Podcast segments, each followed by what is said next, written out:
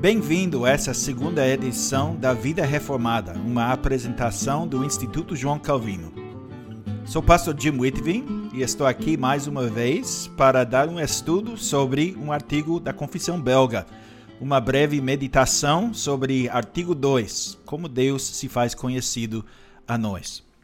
Eu vou começar com a leitura do artigo. Nós o conhecemos por dois meios. Primeiro, pela criação, preservação e governo do universo, exposto aos nossos olhos como o mais magnífico dos livros, no qual todas as criaturas grandes e pequenas são como as muitas letras que nos levam a reconhecer claramente os atributos invisíveis de Deus, assim o seu eterno poder, como também a sua própria divindade, como nos diz o apóstolo Paulo em Romanos 1, versículo 20. Todas essas coisas são suficientes para convencer os homens e torná-los indesculpáveis. Segundo, ele se faz conhecer mais clara e plenamente através da sua santa e divina palavra, tanto quanto para nós é necessário nesta vida para a sua glória e nossa salvação. Eu vou começar mais uma vez com uma pergunta. Você quer conhecer a Deus? Você já pensou em querer conhecê-lo melhor? O segundo artigo da nossa confissão nos diz como fazer isso. Como podemos conhecer o único verdadeiro Deus? E como podemos saber todas as coisas sobre ele que ouvimos da última meditação? Como podemos saber que existe apenas um só Deus? Que ele é um ser simples e espiritual? que ele é eterno, que ele é incompreensível, invisível, imutável, infinito, onipotente, perfeitamente sábio, justo e bom. E como podemos saber que ele é a fonte transbordante de tudo que é bom? O fato é que, reconhecendo ou não, você já conhece esse Deus, pelo menos em parte. Porque ele se revelou de duas maneiras. E a primeira maneira é aberta e disponível para todos nós para cada ser humano, e é através da sua criação, preservação e governo do universo. Salmo 19 nos diz que os céus proclamam a glória de Deus e o firmamento anuncia as obras das suas mãos. É como se Deus estivesse falando conosco diretamente através da sua criação. Ele não usa palavras, mas ele está usando tudo ao nosso redor e até dentro de nós, em nossos corpos, para proclamar: Estou aqui, eu fiz isso, estou sustentando todas essas coisas. E em Romanos 1, nós aprendemos que ninguém tem uma desculpa. Ninguém pode dizer: Deus nunca se revelou para mim. Ninguém pode dizer: Eu nunca soube. Porque Deus se revelou ele se revelou de forma clara e consistente desde o início dos tempos. Ele está fazendo isso agora e o fará até o fim do mundo. A criação, diz nossa confissão, é como o mais magnífico dos livros. Toda criatura que vemos é como mais uma letra naquele livro, outra letra que forma outra palavra, outra palavra que proclama não apenas a existência de Deus, mas também suas perfeições e sua glória.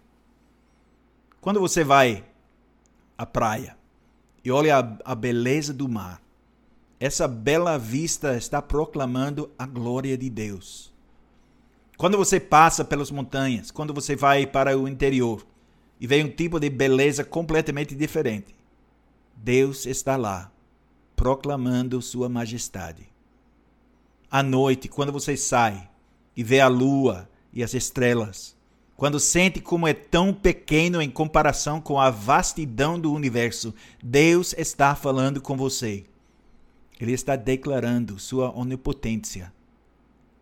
Está tudo lá, para quem tem olhos para ver. Mas para entender esse livro, para ler esse livro corretamente, para reunir as letras em palavras que façam sentido, palavras que comunicam uma mensagem, você precisa de outro livro. O único livro perfeito já escrito, porque é a verdadeira palavra de Deus, a Bíblia. Na primeira meditação, ouvimos sobre o caráter de Deus. Mas como podemos saber que ele é imutável, que ele é justo, que ele é bom? Como podemos saber como devemos interpretar as evidências que estão ao nosso redor e dentro de nós na criação? Nós podemos saber isso a partir da Sua palavra, onde ele se tornou conhecido com mais clareza. Podemos saber tudo sobre ele, suas ações, seus planos, suas exigências, suas leis, todas as coisas que precisamos saber. Ele ainda permanece o Deus incompreensível. Ele ainda está muito além de nós. Ele ainda é o Criador e nós somos as criaturas pequenas e limitadas. Mas em Sua palavra temos tudo o que precisamos saber para glorificá-lo e para sermos salvos. E assim, quando você sair para fora numa noite clara e ver a beleza dos corpos celestes, saberá o que são não foram feitos para serem adorados. Foram feitos para mostrar a glória de Deus. Você saberá, por causa da palavra escrita de Deus, que o que está vendo não é apenas o resultado de bilhões de anos de desenvolvimento aleatório e mudanças ao longo do tempo. Você vai saber que tudo está no seu lugar, tudo está funcionando perfeitamente, porque Deus o fez existir e porque ele ainda o sustenta por seu poder. Você vai entender a mensagem que Deus tem declarado ao longo da história, porque Deus deu a você o que precisa para entender. E você saberá o que precisa fazer com essas informações. Vai saber quem merece ser louvado por esse maravilhoso trabalho da criação você vai saber quem merece ser glorificado pela sabedoria que vem em ação. Saberá quem merece ser adorado. Não a coisa criada, seja humana, animal ou celestial, mas o próprio Criador. E você conhecerá o propósito da sua existência. Toda a história, desde a criação de todas as coisas até a queda no pecado, nossa necessidade desesperada de um Salvador e a provisão de Deus desse Salvador que precisamos. Deus não nos deixou sem testemunha.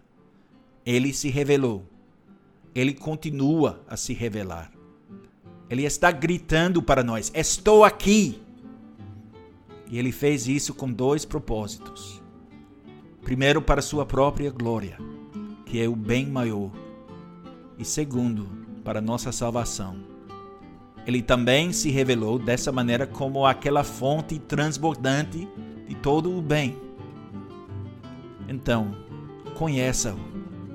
À medida que você o conhecer, seu amor por ele aumentará. E à medida que seu amor por ele cresce, você só vai querer conhecê-lo ainda mais.